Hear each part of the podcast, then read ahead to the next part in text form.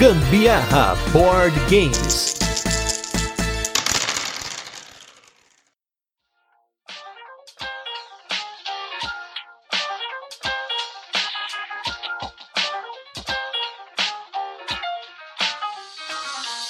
Só parafraseando o nome do jogo de hoje, nada a ver, não é piadinha, nada demais. O momento que eu estou vivenciando agora, neste momento de gravação, no trabalho, ele só me faz pensar em liberdade e tomar vinho. Então. liberdade pós-horário de plantão. Enfim.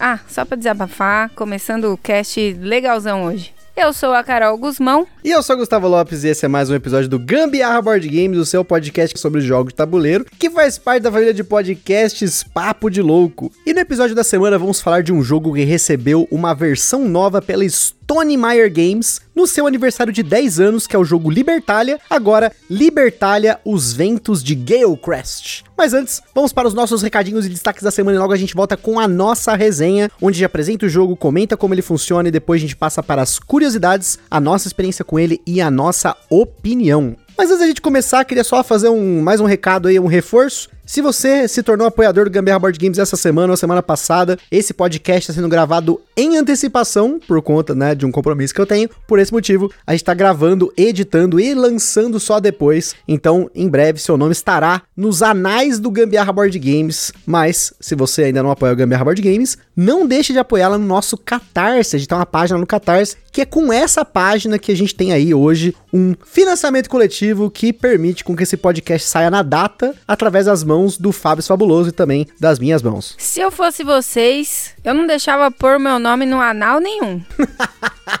Tem nada a ver, isso é, é, outro termo, gente. Isso é outra história, outra coisa, outra coisa. Mas vamos lá, vamos pros destaques da semana então. Como sempre, não é o destaque da semana, são os destaques atrasados, porque a gente joga muita coisa. A gente quer falar tudo aqui para vocês. E tem dois jogos que com certeza merecem mais uma vez estar nesse destaque. Um deles é o Catan, meu querido Catan que sempre que possível eu peço para jogar Catan. Apesar da Carol não curtir tanto Catan, mas dessa vez nós jogamos eu, ela e a minha sogra, primeira vez que a minha sogra jogou o Catan. A minha cunhada já tinha jogado, ela não tinha jogado. Foi uma partida muito legal, foi até rápida. Geralmente as partidas de Catan levam em torno de uma hora e meia em três pessoas. Dessa vez levou uma, em torno de uma hora, foi bem legal. E, gente, Catan é Catan, segue no meu coração. Engraçado essa cópia que eu comprei no Ponto Frio, antes do Ponto Frio fechar no shopping, que tinha que perto de casa, numa promoção aleatória. Como assim? Tinha um Catan. E aí, esse Catan já foi jogado por muita gente e trouxe muita felicidade. É, o Catan lembra muito a vida real. É, você coleta recurso, faz compra, troca, enfim. Isso me faz lembrar do meu trabalho. Então,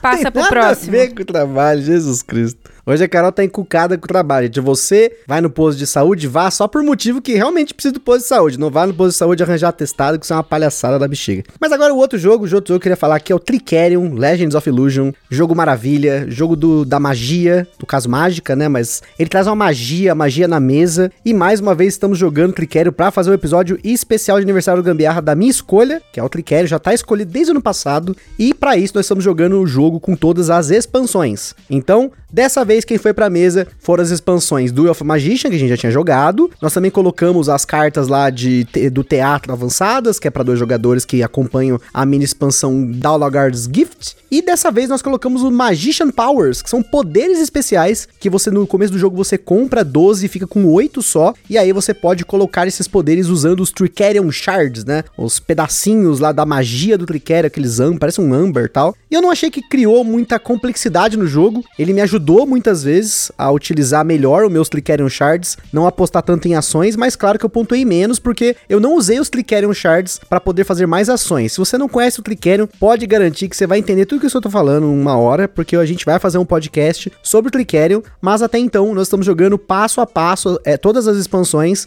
para não colocar tudo de uma vez, porque assim como o Anacrone, o Tricerion se colocado com todas as expansões, nem todas são compatíveis entre si e elas deixam o jogo cada vez mais complexo. Então a gente está treinando para poder chegar no nível de colocar mais expansões dele cada vez mais. Como sempre, maravilhoso, assim, adoro o Tricerion. Se eu tivesse que fazer um top 10 hoje de jogos, com certeza o Tricerion estaria no meio ali, junto com Anacrone, junto com o Nemesis, Oh My Goods, que são jogos que eu gosto muito. E se tiver como jogar, eu vou jogar. Esse jogo realmente é muito bom, o que me faz também lembrar que eu gostaria de ter poderes mágicos pro mês passar mais rápido e que não desse nenhum problema e que seja um mês feliz e maravilhoso. Mês Isso de aí, maio gente. promete. Por favor, gente, vamos dar energia boa pra Carol aqui, ó, positividade. E por falar em energia boa, vamos botar energia boa pra gente jogar esse jogo que vai pro nosso review retrô também da semana, que é o jogo Vinhos Deluxe.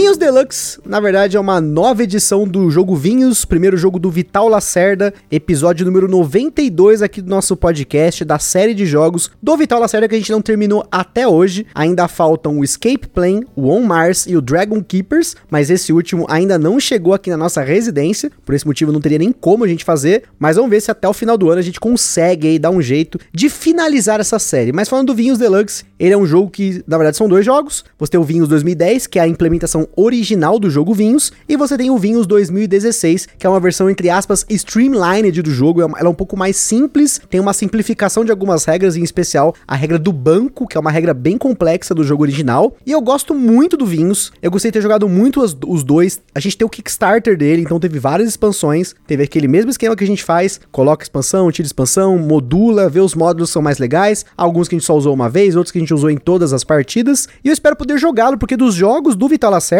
especialmente o Vinhos 2016, eu acho que ele é o jogo mais fácil de jogar, em questão de regra, em questão de lembrar as regras, em questão de entender o fluxo do jogo, porque você tem ali o seu vinho, você vai fazer vinho, vai vender vinho, exportar ou exibi-lo na feira lá do, do vinho de Portugal. Então, maravilhoso, com certeza, se, é um, se você tiver pegar um jogo do Vital Lacerda para apresentar para pessoas que já estão jogando os jogos médios para pesado, vinhos com certeza seria a pedida, porque você primeiro apresentaria o 2016, depois você volta com um vinho aí que tá mais tempo aí, né, maturando, que é o Vinhos 2010, para fechar o pacote. Com certeza é um dos jogos mais fáceis mesmo do Vital Lacerda, pelo menos dos que eu já tive contato. É o mais simples mesmo de entender regra e tal, e, e para mim de jogabilidade mesmo, porque os demais eu acho muito complexo, apesar de conseguir concluir raciocínios e tal, ainda assim o Vinhos acho que é o que me atrai mais. E agora vamos com o nosso jogo da semana, com o jogo Libertalia, os ventos de Galecrest.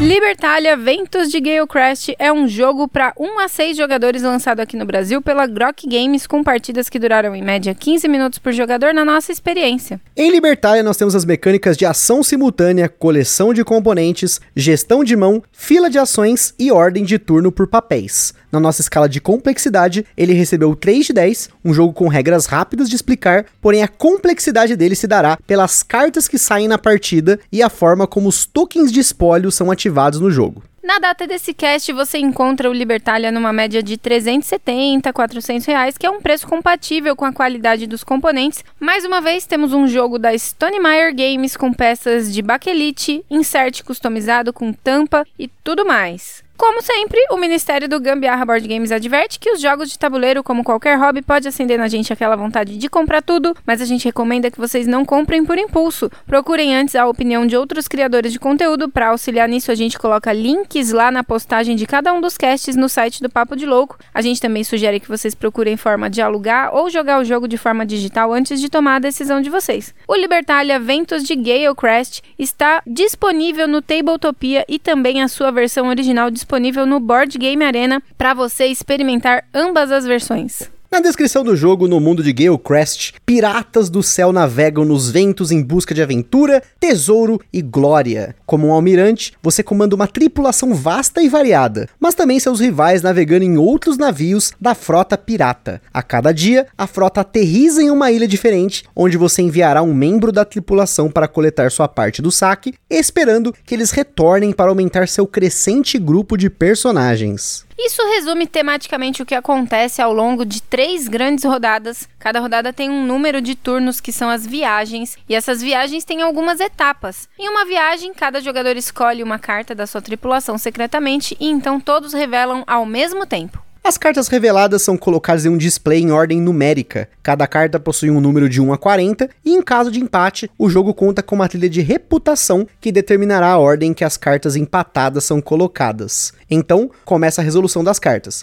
Da esquerda para a direita são executados todos os efeitos nas cartas que têm um símbolo de sol, que seria o amanhecer. Depois, da direita para a esquerda, os efeitos do anoitecer. No anoitecer, além dos efeitos das cartas que possuem o ícone de anoitecer, os jogadores que tiverem personagens na trilha poderão pegar tokens de espólio do dia da viagem, caso tenha um disponível. Logo a gente volta nesses tokens. Na ordem também, cada personagem que sobreviveu ao anoitecer volta para o barco, que é uma área na frente de cada jogador. Então, vem a noite e aí todos os efeitos de cartas com o ícone de lua, que representa a noite, são executados. Ao fim da viagem, os efeitos de fim de viagem são executados, são os efeitos que têm uma âncora. Os jogadores vão descartar os personagens e então uma nova rodada começa, ou seja, uma nova viagem. A primeira viagem tem 4 dias, a segunda tem 5 e a terceira tem 6. Ou seja, os jogadores repetem esse ciclo três vezes no jogo, mas agora é que mora as grandes particularidades do Libertalia. No início do jogo, somente um jogador embaralha o seu baralho da tripulação e compra seis cartas para começar. Essas mesmas seis cartas deverão ser compradas por todos os jogadores com os seus decks. No começo da segunda e terceira viagem acontece a mesma coisa, porém é provável que tenha restado cartas na mão de cada jogador, portanto, a cada viagem a mão de cartas entre jogadores pode ficar cada vez mais diferente. Cada carta possui um efeito e existem cartas para comprar ou descartar personagens já usados, mas a sacada aqui é que todos sempre vão ter os mesmos personagens. Você nunca sabe em que ordem eles vão ser usados, e os personagens que restam de uma rodada para outra provavelmente não serão os mesmos, e isso pode decidir muitas vezes uma jogada.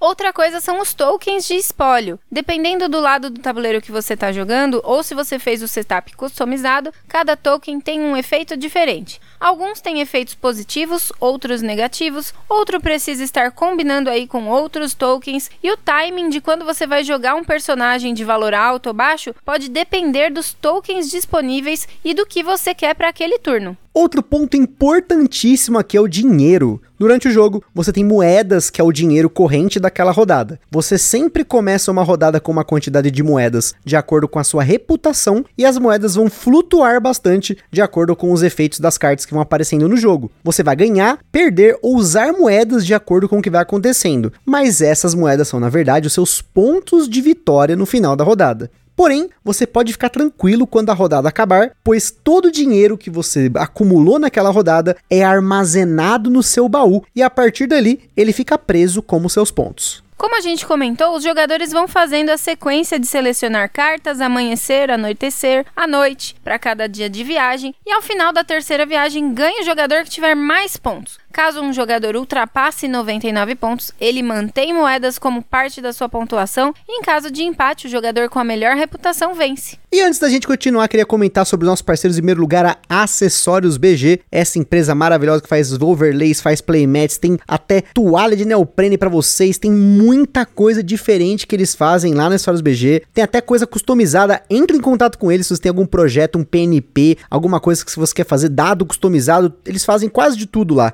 Então, acessa aí www.acessoriosbg.com.br. Em segundo lugar, nós temos o nosso evento parceiro que é o Board Game São Paulo. Tem ocorrido todo sábado do último final de semana do mês, lá na Omniverse, no Brooklyn, aqui em São Paulo. E para você ficar sempre por dentro dos jogos que vão ter lá e das novidades do evento, acompanhe eles nas redes sociais Board Game São Paulo. E por fim, nós temos a nossa loja parceira que é a Bravo Jogos, que tem excelentes condições de preço e frete para você comprar o seu jogo de tabuleiro. E se no finalzinho da sua compra você colocar lá o cupom Gambiarra na Bravo, você ajuda o Gambiarra Board Games sem gastar nenhum centavo adicional. Ainda ganha um brinde ainda, ó, de, de bandeja ganha um brinde. E não se esqueçam de seguir a gente lá no nosso Instagram, gente. É fácil seguir lá, gente. Só clicar para seguir. Por lá, a gente compartilha as fotos dos jogos que a gente fala aqui, principalmente do jogo da semana. A gente mostra unboxings e também compartilha as fotos das jogatinas da galera que marca a gente nos stories. Por lá você também fala com a gente, pergunta alguma coisa, manda sugestão e até faz parceria se for de alguma editora ou alguma coisa relacionada a jogos de tabuleiro. E se você curte o nosso conteúdo, compartilha lá nas redes sociais. E também não se esqueça de avaliar a gente no Spotify, no iTunes e qualquer plataforma de podcast que você ouve. Isso é muito importante, além de colocar a gente em evidência, trazer mais pessoas pro podcast. A gente fica muito feliz em saber quantas pessoas estão gostando tanto do nosso podcast. Fica só um disclaimer, geralmente fala a mesma coisa, mas olha que disclaimer legal. Esse, hoje mesmo, na gravação desse cast, um abraço aí pro nosso ouvinte Guilherme Tissot.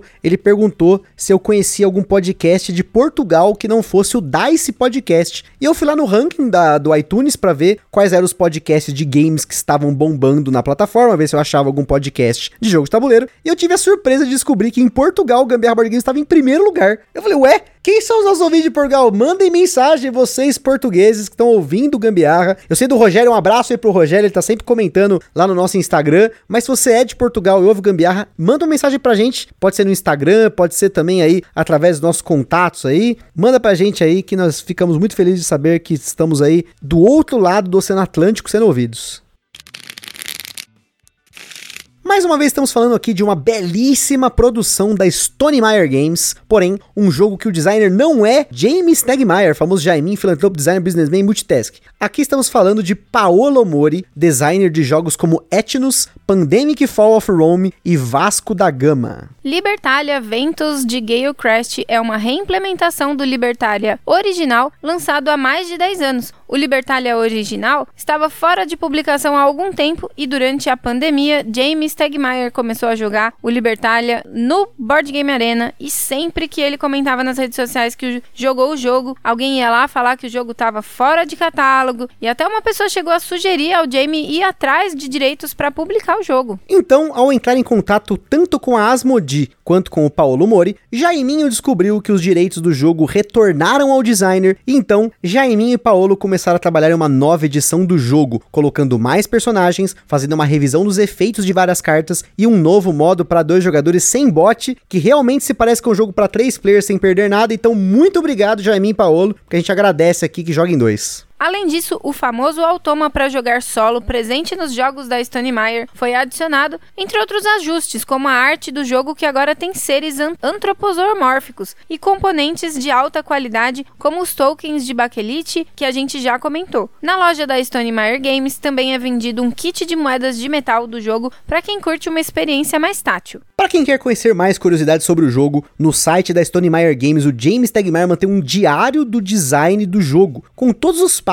desde a aquisição da licença até as decisões que eles tomaram ao longo do desenvolvimento para nessa nova edição do jogo. Eu confesso que aqui eu senti falta da arte antiga dos barcos que tinha no jogo, mas ao mesmo tempo o jogo tem muita coisa top para eu ter que reclamar. E, claro, se você souber inglês, né, muito legal, sempre olhe no site da Stone Meyer, tem muita coisa legal lá, principalmente no blog da Stone Meyer, ele tem artigos que o James escreve, ele tem esses diários do design, então tem diário de todos os jogos né, da Stone Meyer. A gente já citou recentemente aqui o Red Rising, gente citou o My Little Scythe, e todas as informações eu acabo pegando lá. Então fica aí a dica para você que gosta de uma curiosidade, tem muito mais coisa lá. Quanto aos sleeves, a gente sugere que vocês ponderem aí, porque se você somar tudo, vai dar quase 300 cartas tamanho padrão. E como a gente só embaralha na primeira rodada, um único baralho, né, não é de todo mundo que é embaralhado, a gente acabou optando por não eslivar a nossa cópia. E falando agora das experiências com o Libertalia. Primeira coisa aqui, nós jogamos jogo em 2, 3 e quatro pessoas. E eu tenho que dizer que para mim a dinâmica se manteve a mesma. O jogo vai se equilibrando de acordo com o número de jogadores, isso é muito legal. Porém, podem ser experiências diferentes, mas não são de forma alguma melhor em X ou Y, pelo menos aí na nossa análise. Algumas pessoas que eu troquei ideia comentaram que preferiam em 5 e 6, até porque o jogo tem pouco downtime, né, por conta da ação mais complexa do jogo ser simultânea e o resto executado na ordem. Mas para mim isso não faz diferença alguma. As interações elas acontecem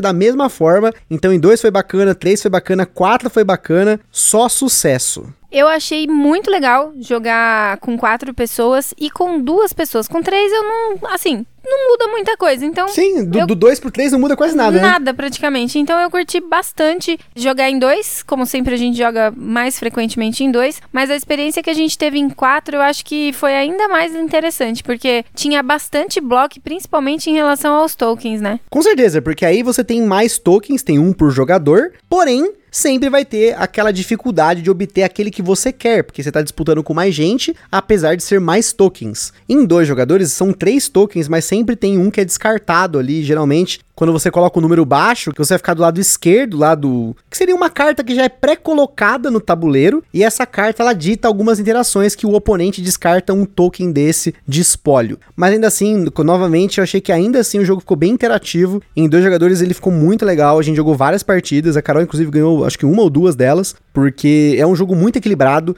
As mesmas cartas saíram para mim e para ela. Sempre vão ser as mesmas cartas. A ordem das cartas é o que muda. E o fato de nem todas as cartas serem usadas iguais pelos jogadores faz com que cada vez as decisões de previsão se tornem mais complexas. Ainda mais na terceira rodada, onde provavelmente já rodou tanta carta que mesmo em dois é difícil você memorizar. Isso é dificultado ainda mais porque tem cartas que quando você joga, você pode pegar cartas que estão no seu cemitério, você devolve carta pra mão, então vai ter informação escondida ali. Por mais que seja um personagem que já passou na mesa, você não sabe qual dos, sei lá, 12, 13 personagens já foram pro cemitério que tá na mão do jogador, né? Então, isso eu achei muito legal. É, sempre tem uma cartinha na manga ali que você fica, né? Entre uma rodada e outra, às vezes aparece uma resgate do seu navio o, pra sua mão, né? Ou do seu cemitério lá, né? Resgate para sua mão. E aí você consegue utilizar essa carta em algum outro momento. Seu coleguinha não vai saber o que você vai ter ainda mais, né? Porque tem sempre essa dinâmica entre as cartas de uma rodada para outra. É só a primeira mesmo que é um pouco mais previsível, porque todo mundo vai estar exatamente com as mesmas cartas, mas ainda assim sem saber o que o outro vai usar, né? E sempre tem uns blocos muito muito nervoso, muito divertido mesmo. Ainda mais por conta dessa trilha, né, de reputação, que mesmo em dois, ela é super disputada, porque ela tem mais de um desdobramento. Ela tem o desdobramento do desempate no final do jogo, mas ela tira os desempates durante o jogo e te dá a renda no começo da rodada. Então, quanto mais reputação você tem, menos dinheiro você recebe. Só que você está sempre mais à direita, e isso tem um benefício para que a ordem das ações saia ali. Você tem que saber manipular isso muito bem. E, gente, eu gosto muito de jogos com ação simultânea, isso agiliza muito os jogos. Imagina se cada um fosse jogar nesse jogo a sua carta em ordem de reputação, sei lá, seria muito ruim. Então, a ação simultânea é muito legal porque ela traz esse elemento de surpresa quando vira, ah lá, a carta que você pirou, caramba, que bosta, né? Zoou meu esquema, mas ao mesmo tempo, claro, ele vai ter ali o que a gente chama de sorte dos jogadores, porque como você não sabe que o outro jogador vai jogar, você não pode prever muita coisa. Você tem que pensar em mitigar as probabilidades pensando que as cartas são numéricas, e aí dependendo do número da carta, você tem mais probabilidade dela ficar à direita ou ela ficar à esquerda. É, essa questão da trilha, na verdade, eu acho que é bem interessante você meio que combar a sua decisão com o que você tem na mão, né? Porque tem várias cartas que talvez você receba dinheiro o quanto você tiver para trás nessa trilha, né? Ou quanto mais na frente você tiver, mais dinheiro você vai acabar recebendo, enfim. É muito interessante mesmo você ter um, uma forma de você considerar essas duas possibilidades, porque é interessante você estar tá sempre mais à direita, porque geralmente você consegue pegar tokens mais, mais valiosos ali, né? Do que se você tá, por exemplo, mais à esquerda, você geralmente fica com a caveirinha lá, que não lembro o termo certinho, ou algum que, tipo, não vai ser tão interessante porque a pessoa já ficou de olho no que você tá começando a juntar, ou as cartas que você tá combando ali, e não vão, vão querer te deixar com aquele token no final, né? E fora também que tem cartas que você quer ficar à esquerda, porque você quer utilizar o efeito dela primeiro. Então tem muito equilíbrio entre as cartas, são muitas cartas, nem todas vão rodar durante o jogo, mas isso que é o legal, a rejogabilidade por conta da variabilidade do deck é muito alta. Menos da metade das cartas vão aparecer durante o jogo, né? Você tem seis cartas na primeira rodada, seis na segunda, seis na terceira, são 18 cartas. Então, você tem sempre aí menos da metade do deck no jogo. Então, para a próxima partida pode ser que saia cartas novas, vão ser novas combinações. Essa que é a complexidade do Libertalia. Cada vez que você for jogar, você tem que prestar atenção nas cartas que saem e você não pode contar que vai sair uma carta. Você tem que pensar que vão sair cartas, mas quais você não sabe. E mesmo com as cartas que você tem, muitas vezes dá pra fazer uns combinhos, né? Tem uma carta lá que acho que é a gageira, que quando você joga ela, ela te dá quatro moedas e você perde uma moeda para cada personagem no seu barco. Só que você pode combar ela com um personagem que devolve ela pra mão. Então você quer usar ela no começo da rodada e quando você vê que você vai ficar negativo, você devolve ela pra mão. Então tem formas de você combar essas cartas. Esse é um pequeno combinho de duas cartas, mas tem vários combos que você pode fazer. Tem carta que você pode baixar outra carta sem ativar o efeito dela. Então, por exemplo, tem cartas lá que você perde metade do seu dinheiro, outra carta que você precisa descartar seus tokens de espólio para jogar ela. Se você jogar uma carta que você coloca ela no seu barco, sem precisar que ativar o efeito dela na trilha, pô, sensacional. É mais um combinho. E assim por diante, né? Tem cartas que depende do outro jogador ter jogado a carta igual ou não ter jogado a carta igual. E isso é, é muito legal. Para mim, nesse ponto, cada efeito das cartas eu acho mais legal que o outro. Quando sai as cartas, eu fico com muita dificuldade